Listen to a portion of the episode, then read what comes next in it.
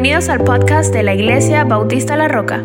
Esperamos que sea de bendición para tu vida. A ver, levante sus Biblias, por favor, levante su Biblia, levante su Biblia el día de hoy, levante sus espadas el día de hoy. No la deje en la casa, por favor, no es para que la tenga en la casa. Vamos a Apocalipsis capítulo 3. Eh, y vamos a, leer rápidamente estos siete, eh, siete u ocho versículos, ¿ok? Muy bien, entonces seguimos con Sardis, son seis eh, versículos en el capítulo 3. Y dice lo siguiente, escribe al ángel de la iglesia en Sardis, el que tiene los siete espíritus de Dios y las siete estrellas, dice esto, lo vimos la semana pasada. Yo conozco tus obras, que tienes nombre de que vives y estás muerto. ¿Cuál es el consejo? Dice, sé vigilante y afirma las, eh, las otras cosas que están para morir, porque no he hallado tus obras perfectas delante de Dios. Versículo 3, acuérdate pues de lo que has recibido y oído. ¿Y qué dice? Léalo conmigo. Y tres, y guárdalo. Gracias hermano que está pendiente. Y guárdalo. Y después, ¿qué dice? Después de guardar, ¿qué dice? Ah, no, no, no, estamos mal, ¿qué les pasó? O es que está muy oscuro porque no puede leer. Mi ah, sí, sí, sí, bueno, por favor, si pueden encender un poquito la luz, gracias. Eso, los perdono. Vea una vez más, acuérdate pues de lo que has recibido y, oído y guárdalo y arrepiéntete, pues si no velas, vendré sobre ti como ladrón y no sabrás a qué hora vendré sobre ti. Pero tienes unas pocas personas en Sardis que no han manchado sus vestiduras y andarán conmigo en vestiduras blancas porque son dignas. El que venciere será vestido de vestiduras blancas y no borraré su nombre del libro de la vida y confesaré su nombre delante de mi Padre y delante de sus ángeles. El que tiene oídos, ¿qué? Oiga, gracias hermanos. Eh, si usted nos está visitando el día de hoy por primera vez, hemos estado estudiando las siete iglesias del Apocalipsis. Apocalipsis, una vez más, es un libro eh, de profecía, ¿verdad? Y entonces nos está ya prácticamente anunciando, nos está diciendo qué es lo que va, qué, qué es lo que Dios va a hacer al final, cuál es el plan que Él tiene y dónde culmina ese plan. Y si Dios dijo que eso va a suceder, eso va a suceder. Amén. Estas son las siete iglesias, por si acaso usted no estaba muy seguro y las está estudiando en su casa. Algunos hermanos me han pedido este cuadro, se los he enviado y tenga presente esto que estamos acá. Una vez más el elogio, algunos han mantenido la fe, había un grupito pequeño. Eh, luego, ¿cuál era el problema o la crítica? Que el Señor que escudriña toda una iglesia, el Señor escudriña todas las obras, el Señor escudriña todos los corazones el Señor entonces la haya como una iglesia muerta. Podían haber mil personas, podían haber 500, podían haber 700, podían haber 50, podían haber 60, podían haber eh, personas ricas, podían haber personas pobres, podrían haber personas con papeles, personas sin papeles. Podían haber muchos salvadoreños, poquitos salvadoreños, muchos dominicanos, pocos dominicanos, colombianos, venezolanos. No importa quién estaba dentro de la iglesia, lo importante es que el Señor, después de escanear, si me permite esa palabra, ¿qué es lo que encuentra una iglesia? Muerta. Muerta el problema es que la iglesia decía, nosotros somos iglesia. Y utilizaban camisetas, eso nada más lo estoy, lo estoy añadiendo, ¿verdad? Utilizaban camisetas que decía, we are the church. Somos la iglesia. Yo soy la iglesia. Se llenaban la boca de decir y orgullosamente decía, somos cristianos, somos iglesia, estamos vivos, hacemos obras. Pero a las horas de las horas, cuando Dios examina, entonces Dios nota y reconoce que la iglesia está muerta.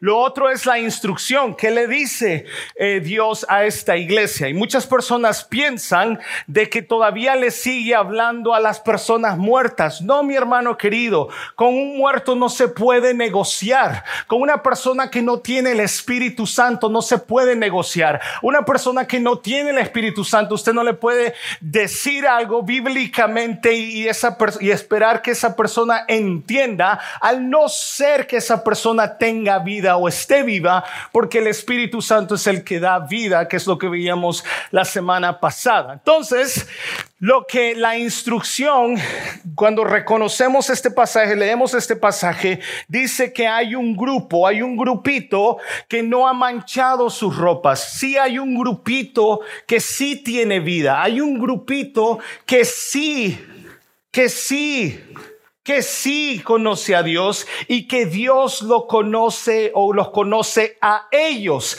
Siempre a través de la Biblia, en toda la historia, usted va a notar que siempre hay un grupito que Dios guarda o cierto número, lo que hoy en día nosotros llamamos o muchas personas llaman un remanente. Por ejemplo, en el caso del diluvio, Dios guardó, ¿verdad?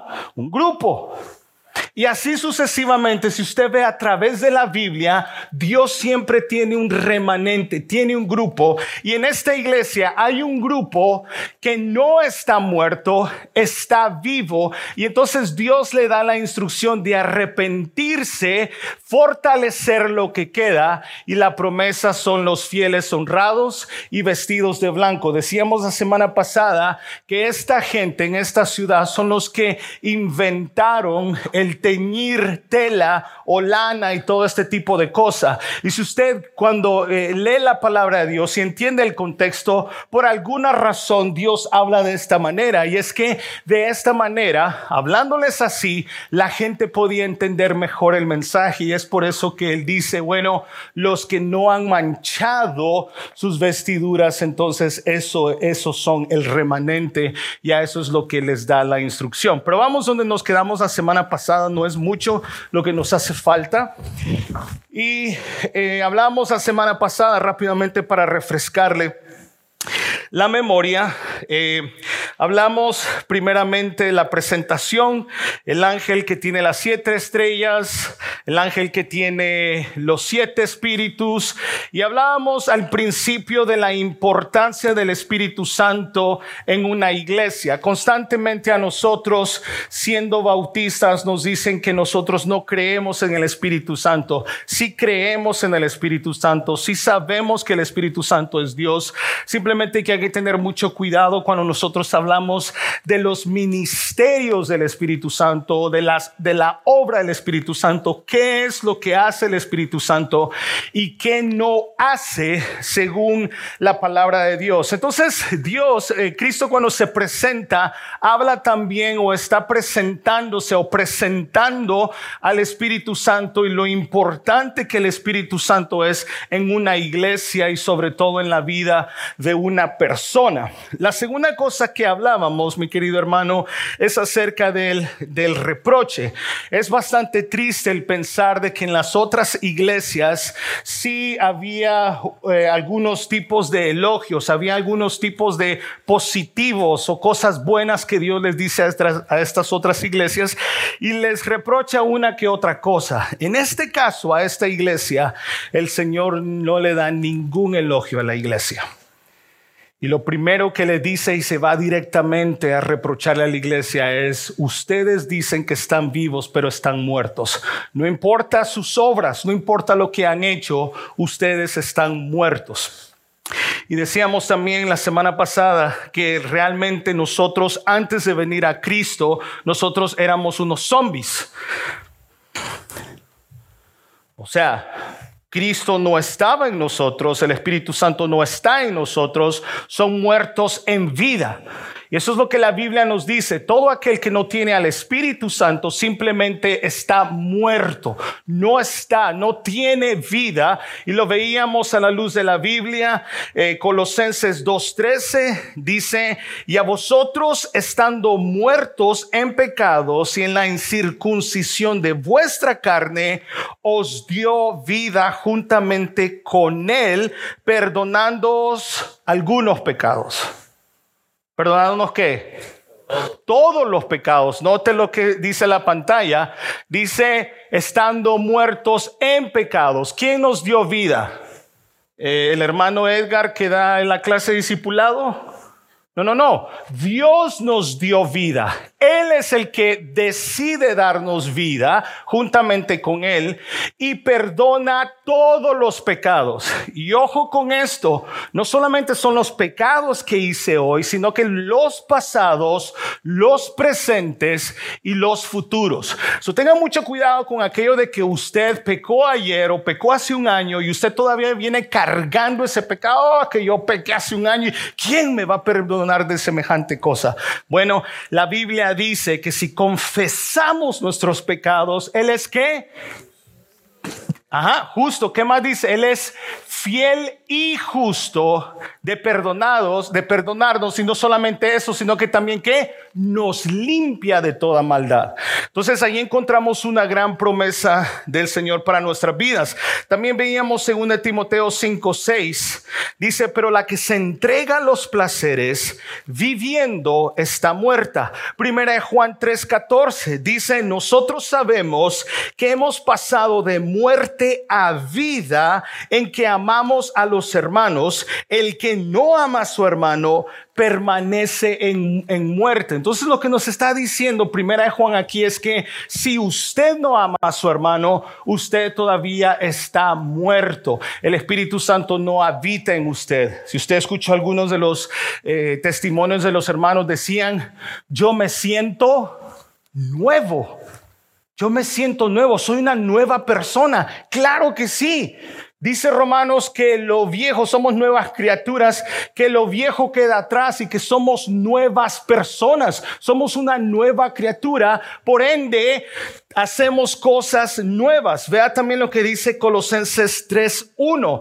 Dice lo siguiente, si habéis resucitado con Cristo, fíjese bien, si ustedes han resucitado, si ustedes son nuevas criaturas, entonces ustedes buscan las cosas de arriba donde está Cristo sentado a la diestra de Dios, dice el siguiente versículo.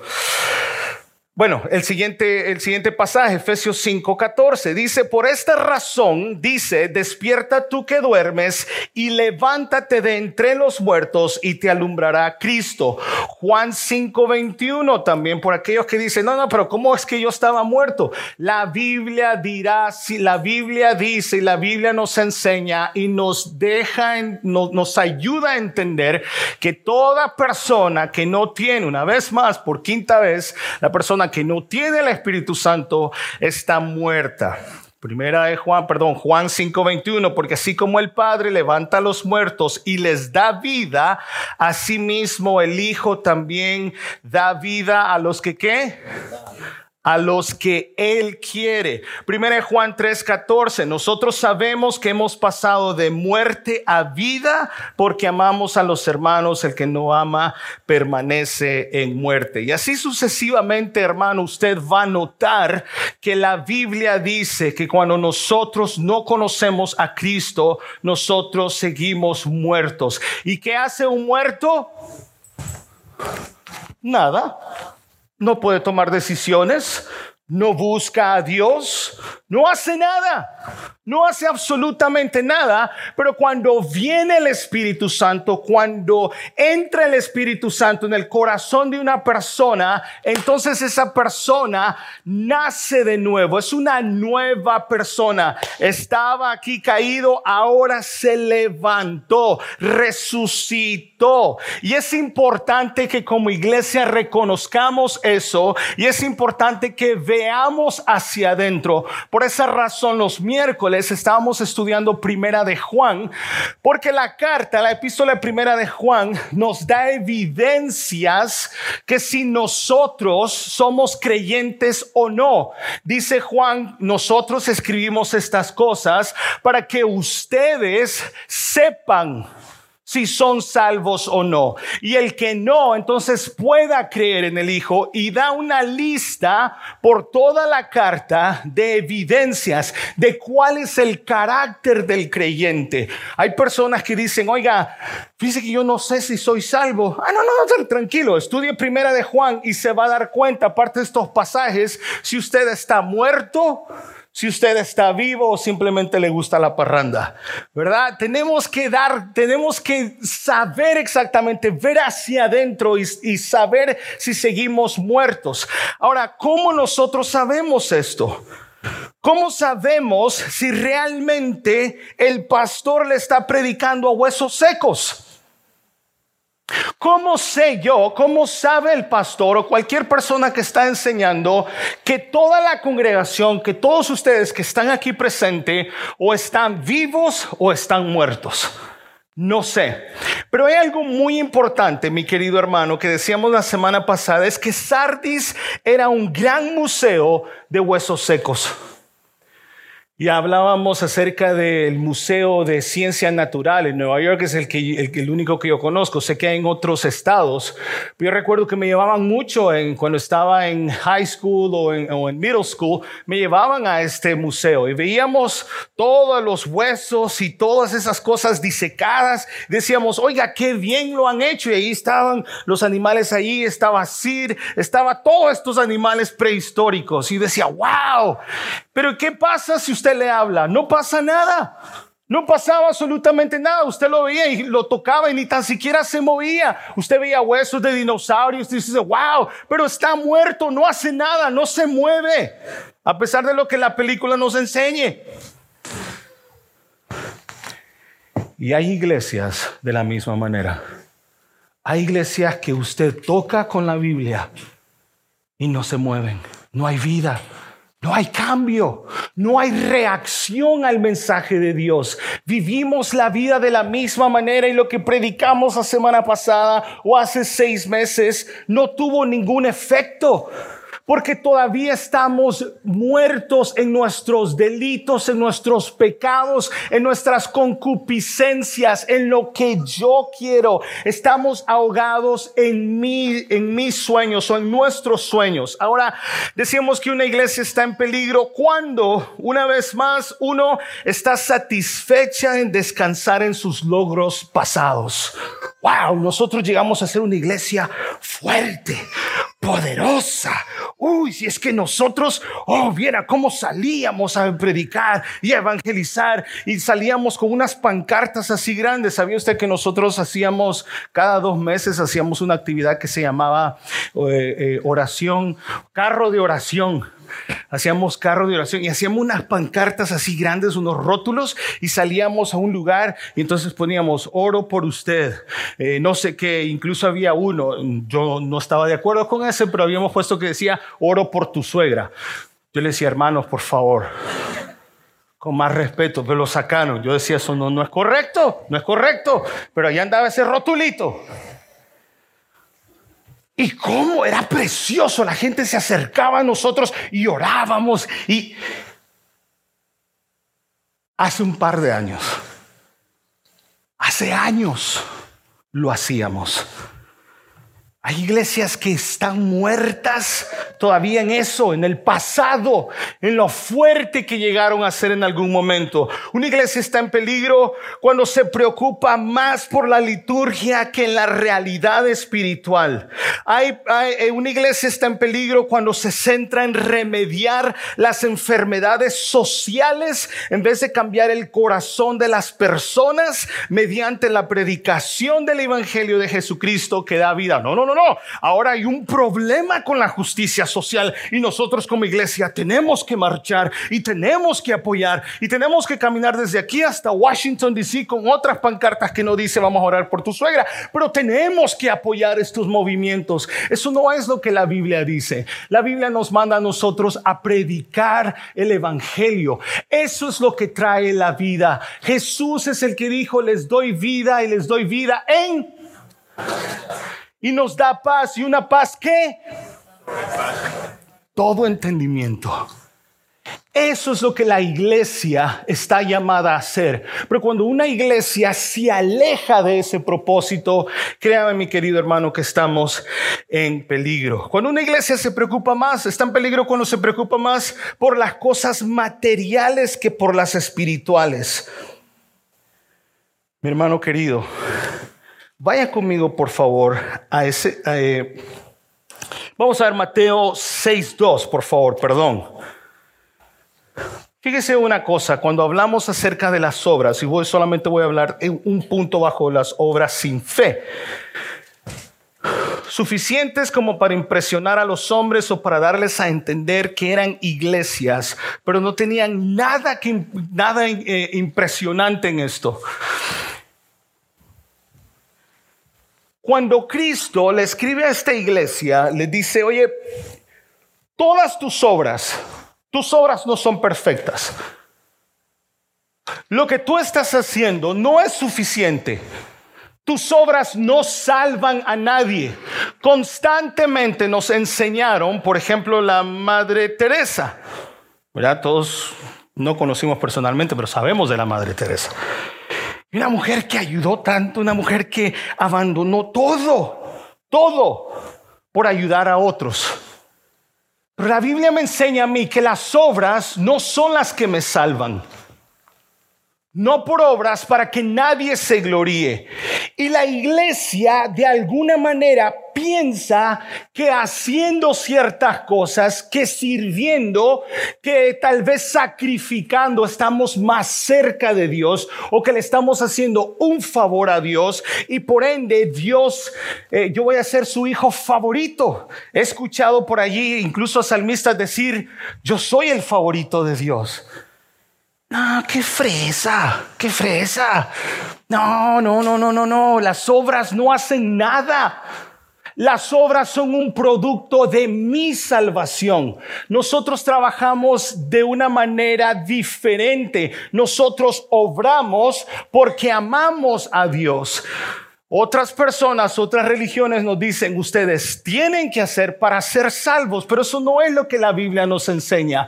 Por ende, esta iglesia creía que haciendo ciertas cosas se iban a salvar o iban a ser o estaban vivas. Y el Señor dice, no, no Señor.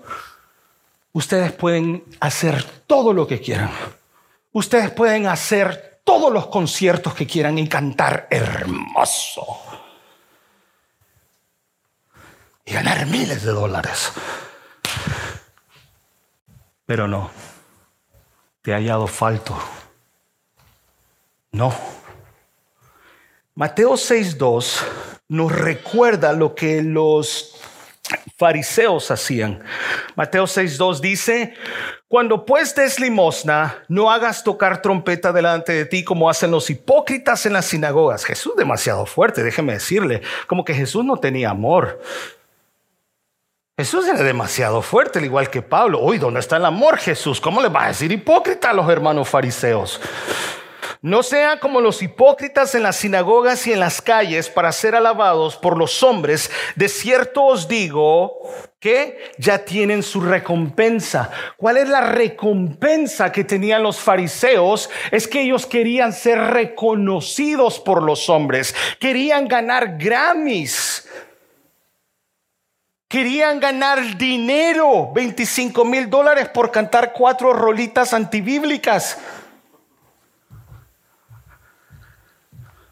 Aparentemente esta iglesia era igual que los fariseos, hacían cosas, andaban por todos lados, y que predicando el evangelio, andaban arriba y abajo, hacían misiones, salían, iban, enseñaban pero estaban muertos igual que los fariseos. Mi hermano querido, no pasó el examen. Vea, ahora vaya conmigo a Ezequiel 37 del 1 al 14. Y aquí vamos a ver lo que le decía al principio acerca de los huesos secos. ¿Será que le estoy predicando a huesos secos el día de hoy? No, ¿verdad? Ya pasamos algunos de 175 libras.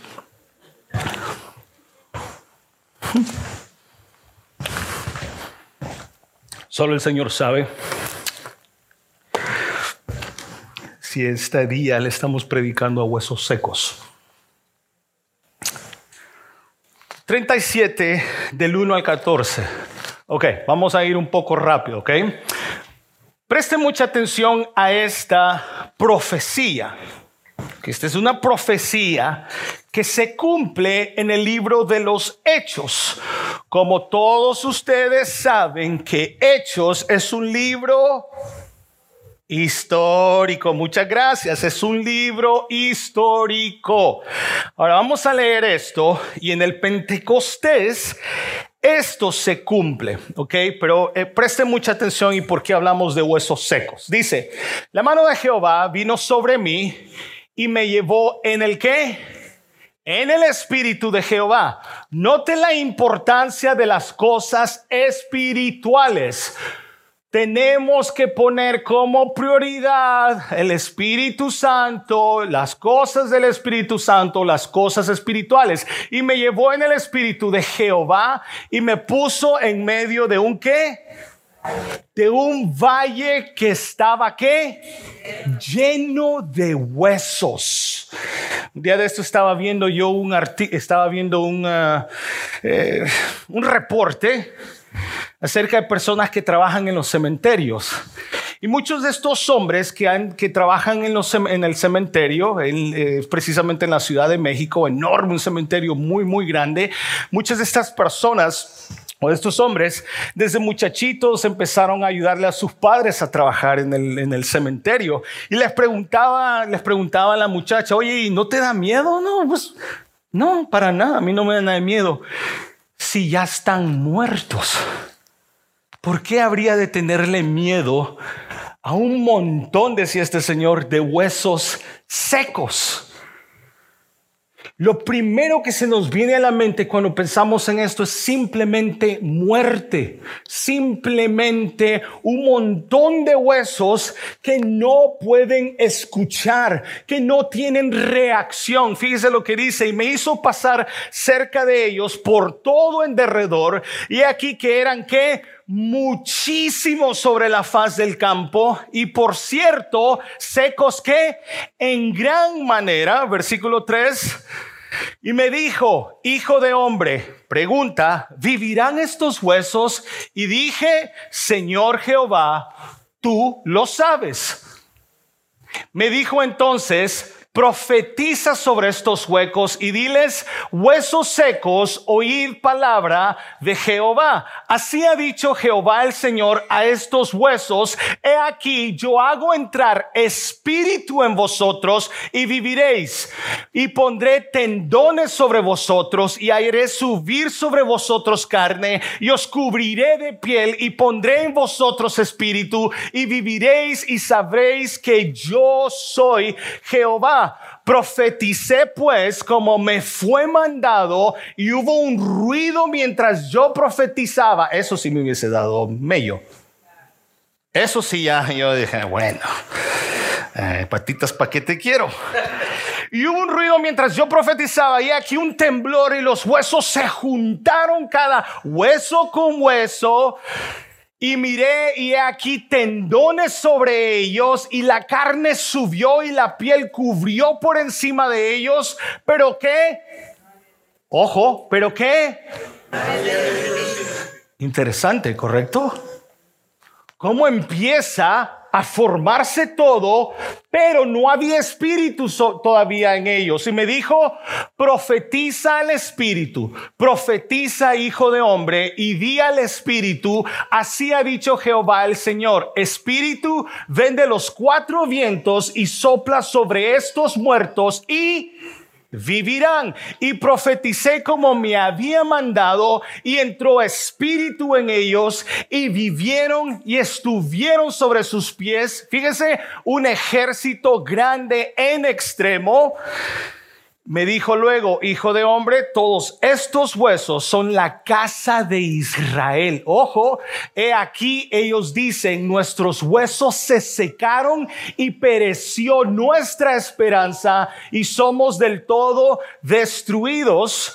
Por tanto, profetiza y diles, así ha dicho Jehová el Señor, he aquí yo abro vuestros sepulcros, pueblo mío, y os haré subir de vuestras sepulturas y os traeré a la tierra de Israel y sabréis que yo soy Jehová cuando abra vuestros sepulcros y os saque de vuestras sepulturas, pueblo mío y termina y pondré mi espíritu en vosotros y que y viviréis y os haré reposar sobre vuestra tierra y sabréis que yo Jehová hablé. Y quién lo hizo y lo hice dice Jehová. Wow. Wow. Wow.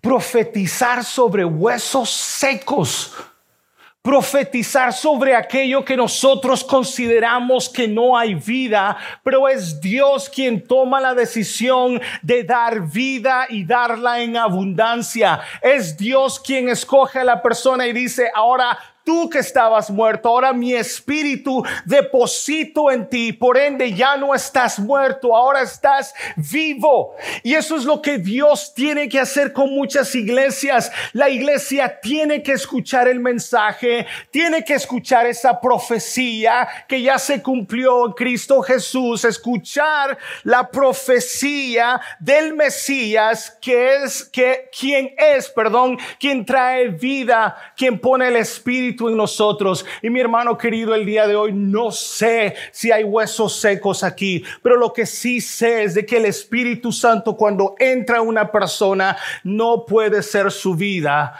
igual. Mi hermano querido, quizá, quizá si yo tuviese el poder, quizá, porque, eh, porque Pablo dice, si yo hablase lenguas espirituales, no dice yo hablo, dice si yo hablase, pero si yo tuviese el poder para sanar a alguien, ¿de qué me sirve sanar a alguien si al final del día siguen siendo huesos secos? ¿De qué sirve hacer campañas de sanidad donde entran 10 mil, 15 mil personas? ¿De qué, de, ¿De qué me sirve quitarme el saco y votar a medio mundo si esos secos siguen, si esos huesos siguen siendo secos? Y eso es lo que el Señor le reprocha a la iglesia. Tú dices que eres iglesia Tú dices que eres creyente, tú dices que caminas en, en la luz, tú dices que eres hijo de luz, pero no actúas como uno. Déjame decirte que tú eres huesos secos. Y voy a hablar un poquito más y profundizar un poco más. Tú dices que tu matrimonio está vivo. Tú dices que tu matrimonio glorifica a Dios. Tú dices que tu matrimonio hace buenas obras. Tú dices que tú y tu esposo son uno. Tú dices que tu esposo y tú aman al Señor con todo su corazón. Pero déjame decirte que tú estás muerto.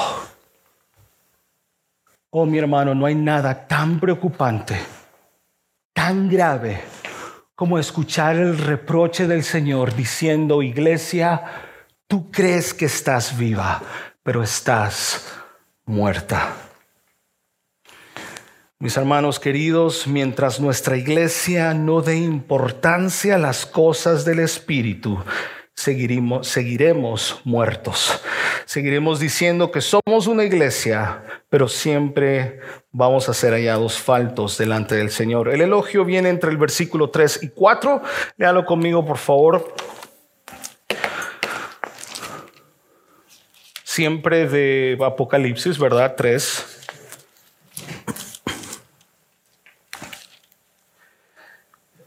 Dice, pero tienes unas pocas personas. ¿Tienes unas qué? Pocas. O sea, a few. There's just a few. son unos tres, cuatro pelones nada más. Just a few. Pues sí. Pero Señor, mira, este es mi database. Mira todos los hermanos que entran los domingos. Look, look. Mira, mira cuántas familias entran. Mira cuántos entran por la iglesia. Mira nuestros ministerios. Mira nuestros músicos. Mira los que diezman, Señor. Mira, mira, mira. Mira los fieles, Señor. Mira, mira, mira. No. es un grupito. Just a few. No sé si son los de las sillas de atrás, no sé si son los del centro, no sé si son los que están en el púlpito. Hay un grupito nada más. Qué duro, qué triste el pensar que no toda la membresía está viva. Qué triste, qué grave pensar que no toda la, congregación estaba viva. Qué triste, qué grave pensar que de los 80 o 90 que se encontraban ese domingo, solamente un grupito es los que habían decidido ser fiel al Señor, mientras que los demás escuchaban el mensaje y decían, esto no es para mí, esto definitivamente es para el gordo. This is for you, my friend. Gordo, te hablan. Te lo dije que el Señor te iba a hablar hoy. Qué triste es pensar que el Señor solamente encuentra unos cuantos vivos en una membresía bastante grande. Y le, le aconsejo, aunque no hay mucho en la historia de esta iglesia, sí hay un poquito donde usted puede entender un, poquito el, contexto de esta iglesia. Pero bueno, entre el 3 y el 4 encontramos que en medio de una iglesia muerta había unas personas, había muchas personas no regeneradas, pero habían unos cuantos creyentes. Y mi hermano querido, como decíamos al principio, Dios tiene un remanente, Dios guarda un grupo, un cuerpo, un número de personas que sí son fieles que sí les preocupan las almas, que sí les preocupa la palabra de Dios, que sí quiere escuchar sana doctrina, que sí quiere escuchar la Biblia, que sí le interesa estar donde Dios está, que sí le interesa y está y, está gozosa y, se le cae la baba espiritual por escuchar más de Dios. Había un grupo que quería cambiar su manera de, de pensar, su manera de ser, quería cambiar su estilo de vida. Decía, yo quiero cambiar, yo tengo sed por Dios. Señor, yo no quiero manchar mi ropa, esta ropa bonita, este, e, este trajecito blanco, no quiero que se me ensucie.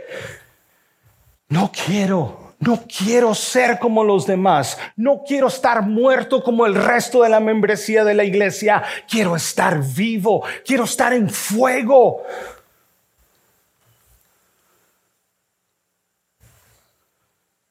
Y empieza, mi querido hermano, ese avivamiento. Empieza siempre con un arrepentimiento.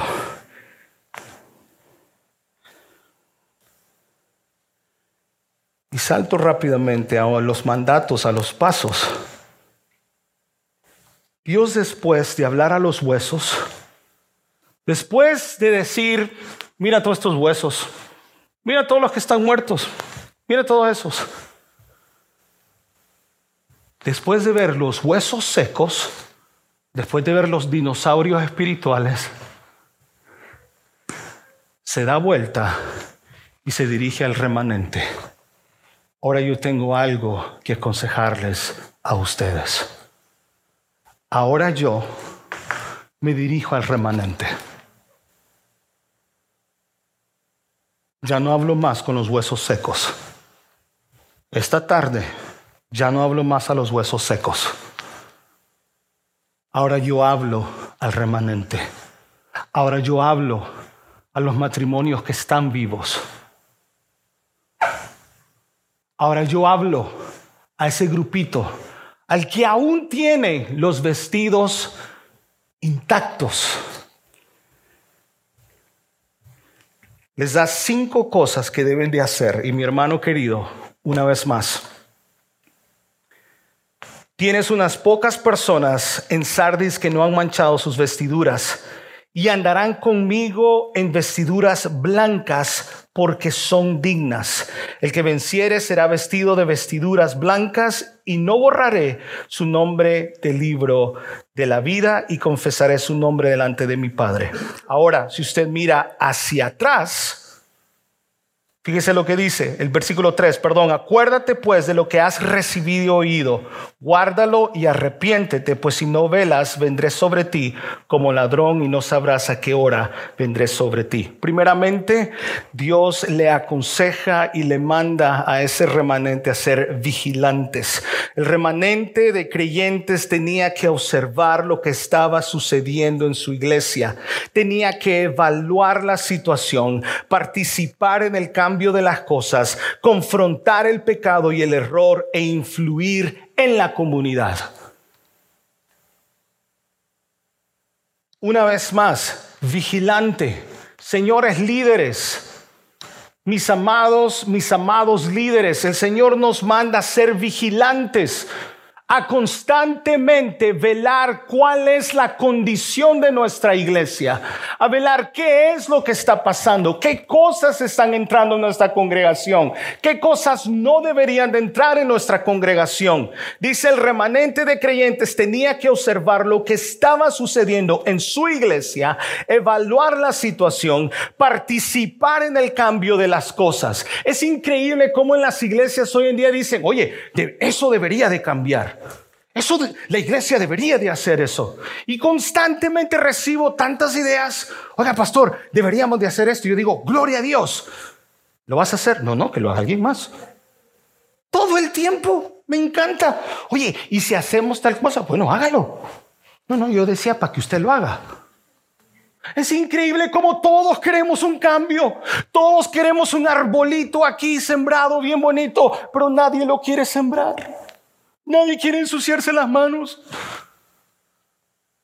Nosotros somos parte, el que está vivo es parte de ese cambio.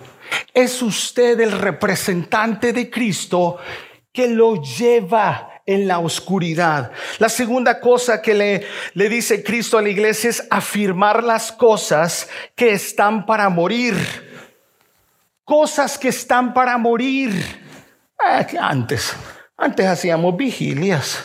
¿Se acuerda de ese? Yo escucho todo el tiempo eso.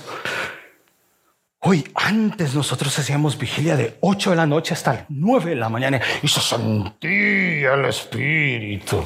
¿Se acuerda? Antes ayunábamos. Antes hacíamos. Ya nada es igual. ¿Cómo ha cambiado el Evangelio? No, Señor, el Evangelio no cambia. Que cambie usted el que no está dispuesto muchas veces a continuar y no permitir que esas cosas mueran. El problema somos nosotros. Es que allí no ayunan, pues ayune usted. Ayune usted. Y no venga todo tristón diciendo que llevo 40 semanas el ayuno de Daniel. Ayune usted. Hágalo.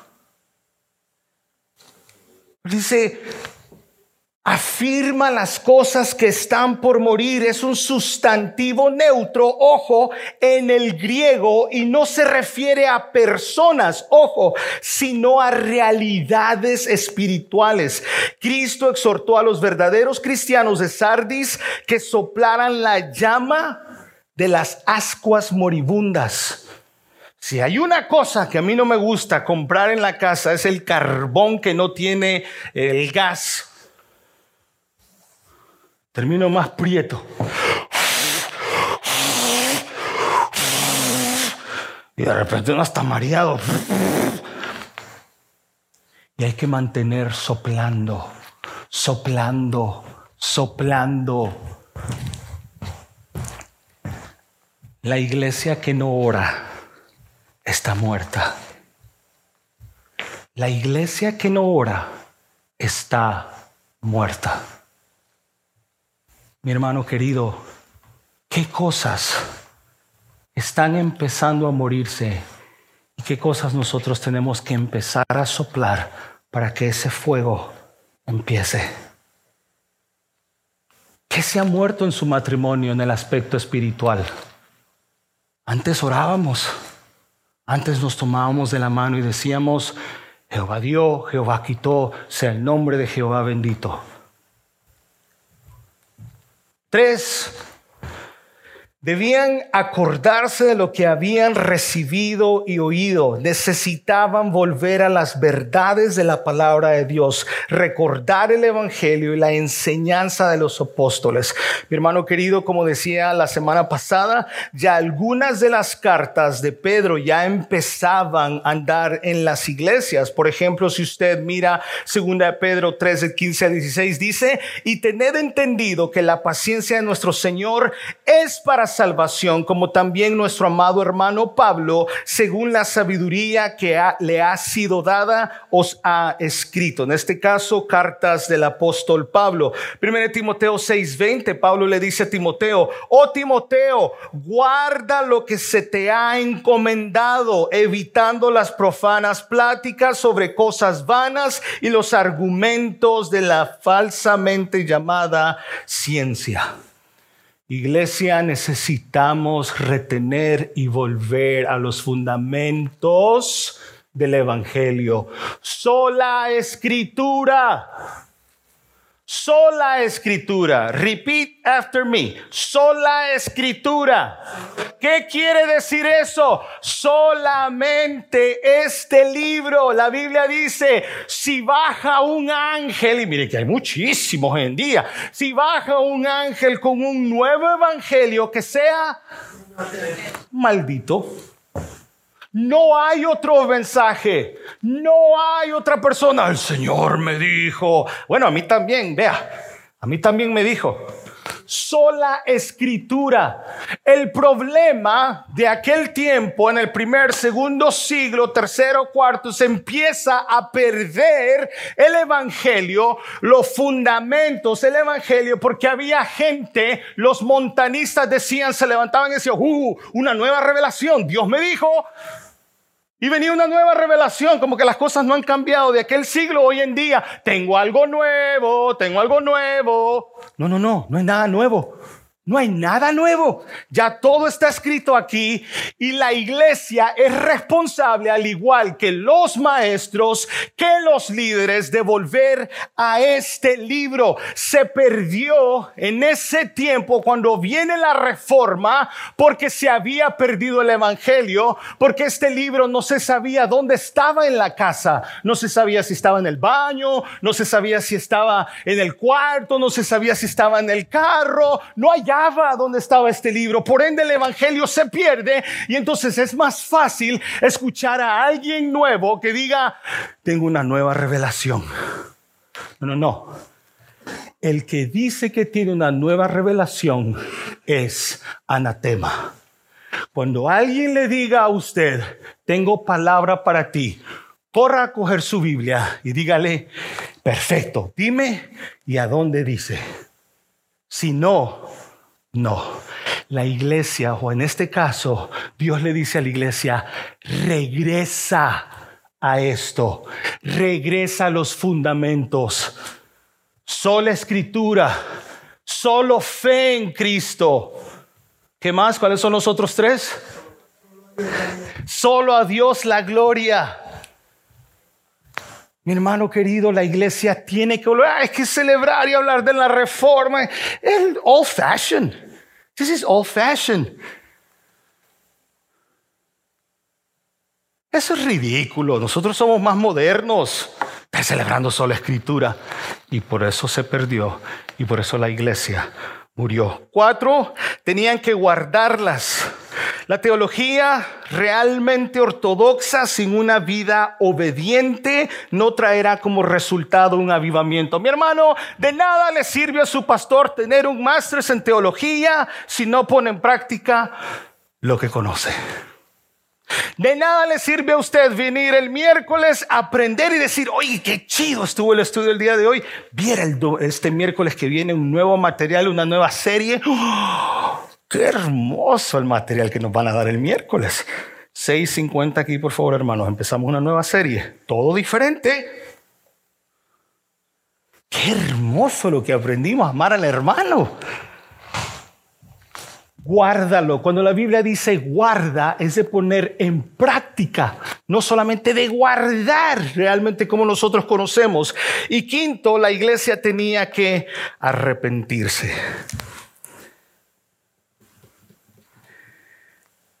Con remordimiento y a pesar los creyentes en Sardis debían confesar sus pecados y apartarse de ellos. Mi hermano querido, este es el principio de una nueva vida y de una vestidura nueva blanca. El arrepentimiento, mi querido hermano, trae, cambia nuestra vestimenta. Ya no son jeans rotos. A mí me encantan los jeans rotos, tengo jeans rotos. Y caros que son. Debería ser al revés, ¿no? Entre más rotos, más baratos. Pero no, entre más rotos, más caros. Pero algunos andamos con jeans rotos espiritualmente hablando. Jóvenes, no me miren gacho. Ya, no me van a linchar.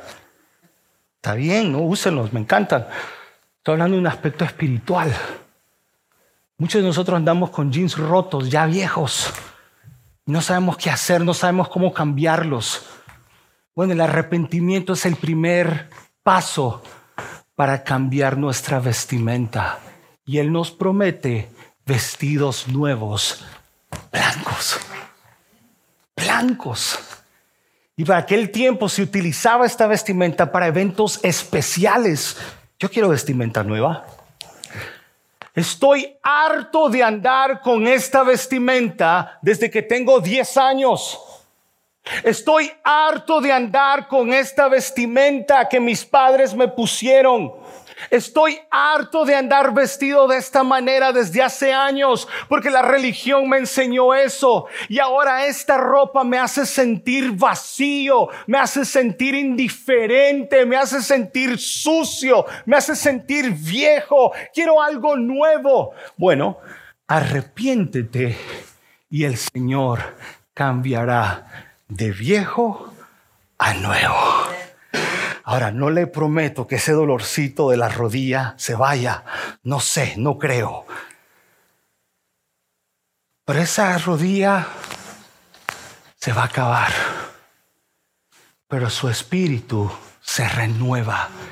Y esa esperanza la tendremos por el resto de nuestra vida.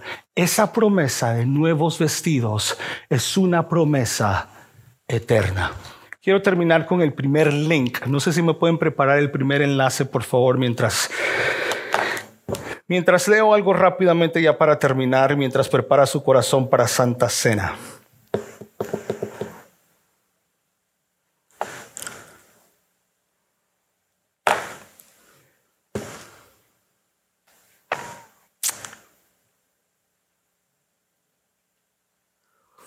Se cree de que historialmente se cree de que sí llegó cierto avivamiento a Sardis.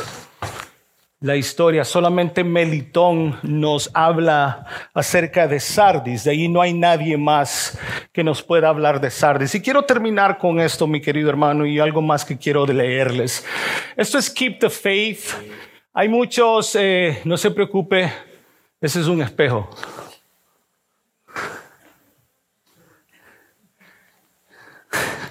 Y el que está, vamos, pues, ya que. Te amo, bro.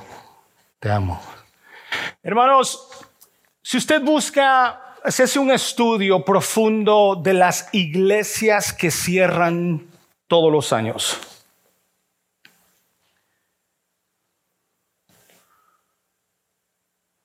De todos los que encontré, Casi todos tienen por lo menos dos o tres cosas en común. Algunos pueden diferir un poco en los números, pero quiero leerles rápidamente, no todo. Si pueden subir, por favor, o bajar. Dice, perder la religión porque disminuyen las iglesias. Ah, creo que este es, si no me equivoco. Según los investigadores, las iglesias de Estados Unidos están cerrando a un ritmo vertiginoso a medida que las congregaciones disminuyen en todo el país y una generación más, perdón, más qué, una generación más qué, tenga eso en mente. De, estado, de estadounidenses abandona por completo el cristianismo a pesar de que la fe sigue dominando la política estadounidense. Por lo menos eso queremos creer. A medida que Estados Unidos se adapta a una población cada vez menos religiosa, miles de iglesias cierran cada año en el país, una cifra que según los expertos puede haberse acelerado desde la pandemia de COVID-19. La situación supone algunas decisiones difíciles para los pastores que tienen que decidir cuándo una congregación menguante ya no es sostenible, pero también ha creado un mercado en auge para los que quieren comprar iglesias con antiguos lugares de culto que ahora encuentran una nueva vida. Alrededor de 4.500 iglesias protestantes cerraron en el 2019, el último año en que hay datos disponibles con alrededor de 3.000 nuevas iglesias abriendo. Ojo con esto. Uno dirá, bueno, pero son 4.500 a 3.000 que cierran. Sí, sí, sí, sí. Pero algunas de las iglesias, déjeme decirle, otros estudios, algunas de, algunas de las otras iglesias que han cerrado de estas 4.000, algunos de estos peloncitos se han ido para acá. No necesariamente porque la iglesia ha ido y ha traído almas para Cristo o personas nuevas, no necesariamente. Y déjeme decirle que es muy fácil pescar en, en, en, ah, en pecera y sobre todo pecera ajena. Es bastante fácil. Pero hermano, 4.500 iglesias protestantes, ¿sabe cuántos pastores están suicidando al año? ¿Sabe cuántos son los divorcios en los protestantes por año. Ahora imagínense 4.500 iglesias. Yo decía, una iglesia nunca tiene que cerrarse. Ese fue el problema de la roca. Ese fue el problema de la roca. Seis personas sabían cuando mi esposa y yo llegamos. Seis personas. Lo dijeron, esa iglesia, tú eres el quinto pastor. Esa iglesia se cierra pronto. ¿Por qué? ¿Por qué se cierra una iglesia? ¿Por qué tiene que cerrarse la iglesia? ¿Por qué mis, hermanos mayores tienen que bajar las gradas en algún momento, tratar de abrir la puerta y la puerta está con llave? ¿Dónde está el ministerio de bienvenidas en el futuro? ¿Dónde va a estar el ministerio? ¿Será que las puertas van a estar abiertas? ¿Será que usted va a tener en algún momento un lugar donde congregarse? ¿Será que sus hijos van a tener algún momento en donde ir y alabar al Señor libremente? ¿O será que en algún momento yo voy a venir y voy a tratar de abrir la puerta y la puerta está con llave? ¿Será que en algún momento su pastor va a tener que escribir un rótulo grande y poner, esta iglesia no existe más? Esta iglesia ha sido cerrada permanentemente.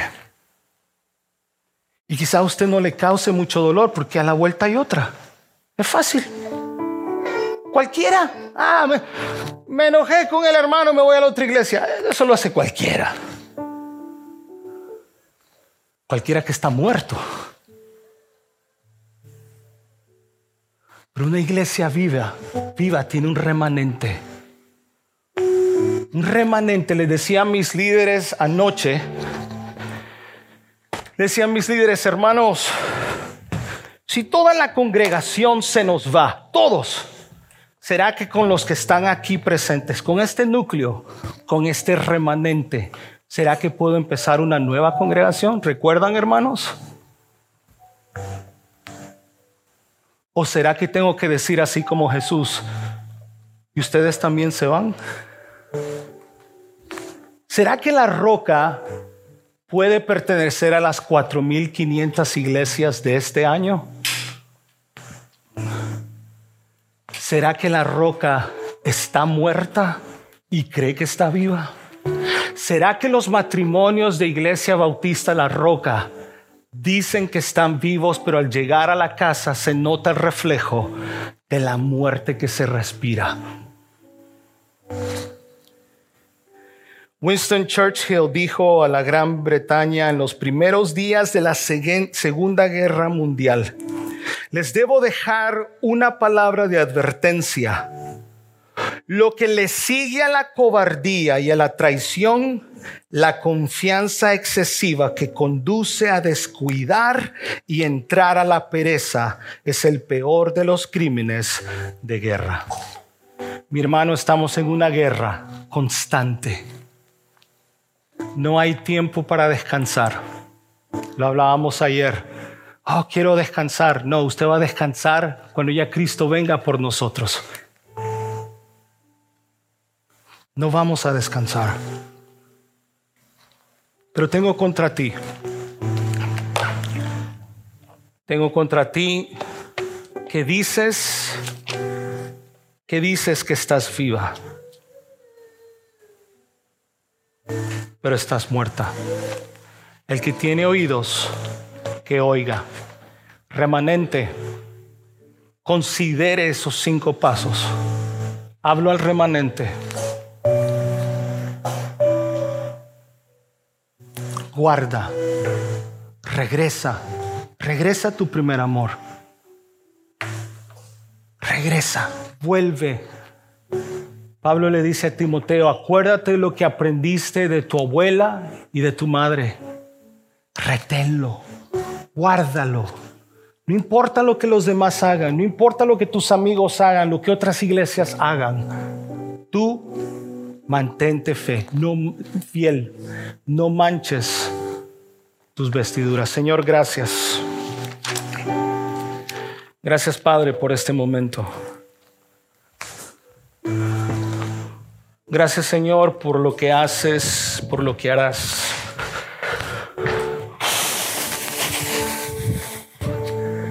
Señor, aviva tu iglesia.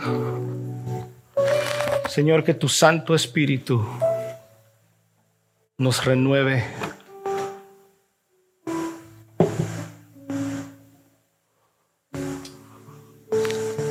Nos avive, nos dé tu Santo Espíritu.